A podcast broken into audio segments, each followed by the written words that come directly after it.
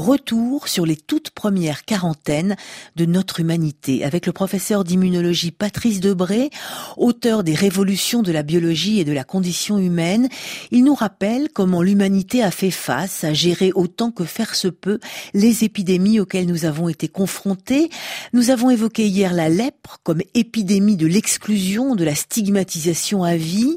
face aux terribles épidémies de peste noire qui décimèrent l'Europe au XIVe siècle, va se développer une toute autre stratégie avec laquelle nous sommes forcés de renouer aujourd'hui, la mise en quarantaine. La première quarantaine, qui n'était pas une quarantaine, vous allez le voir, date de 1377, lorsque le recteur de Raguse, cette ville qu'on appelle actuellement Dubrovnik, imposa à tout navire en provenance d'une zone infectée un isolement de 30 jours, c'est pour ça que je parle de trentaine mhm. au lieu de quarantaine à l'époque, sur l'île de euh, Mercado. La ville avait perdu un tiers de sa population, décimée par la peste noire, et la loi stipulait que tout visiteur en provenance d'une région contaminée devait se plier à cette règle de euh, l'isolement et qu'aucun citoyen de la ville n'était autorisé à les nourrir ni à se rendre dans cette zone d'exclusion. Et puis, en 1423, vous voyez, on est quelques années après, le Sénat de Venise a adopté une loi comparable et c'est à ce Sénat de Venise qu'on doit l'augmentation de la durée du confinement à 40 jours. C'est tout à fait intéressant parce que ce thème de quarantaine correspond assez bien à ce que nous vivons d'ailleurs actuellement.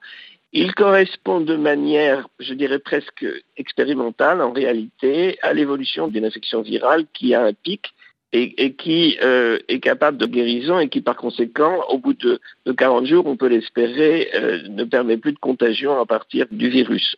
Alors de manière intéressante, au moment où Venise parle de quarantaine, le premier édifice qui est consacré à la rétention sanitaire, voyez qu'on parle aussi de rétention sanitaire, fut construit sur l'île Santa Maria di Nazaré et qui par déformation a légué son nom à ce type de bâtiment qu'on appelle les Lazarets.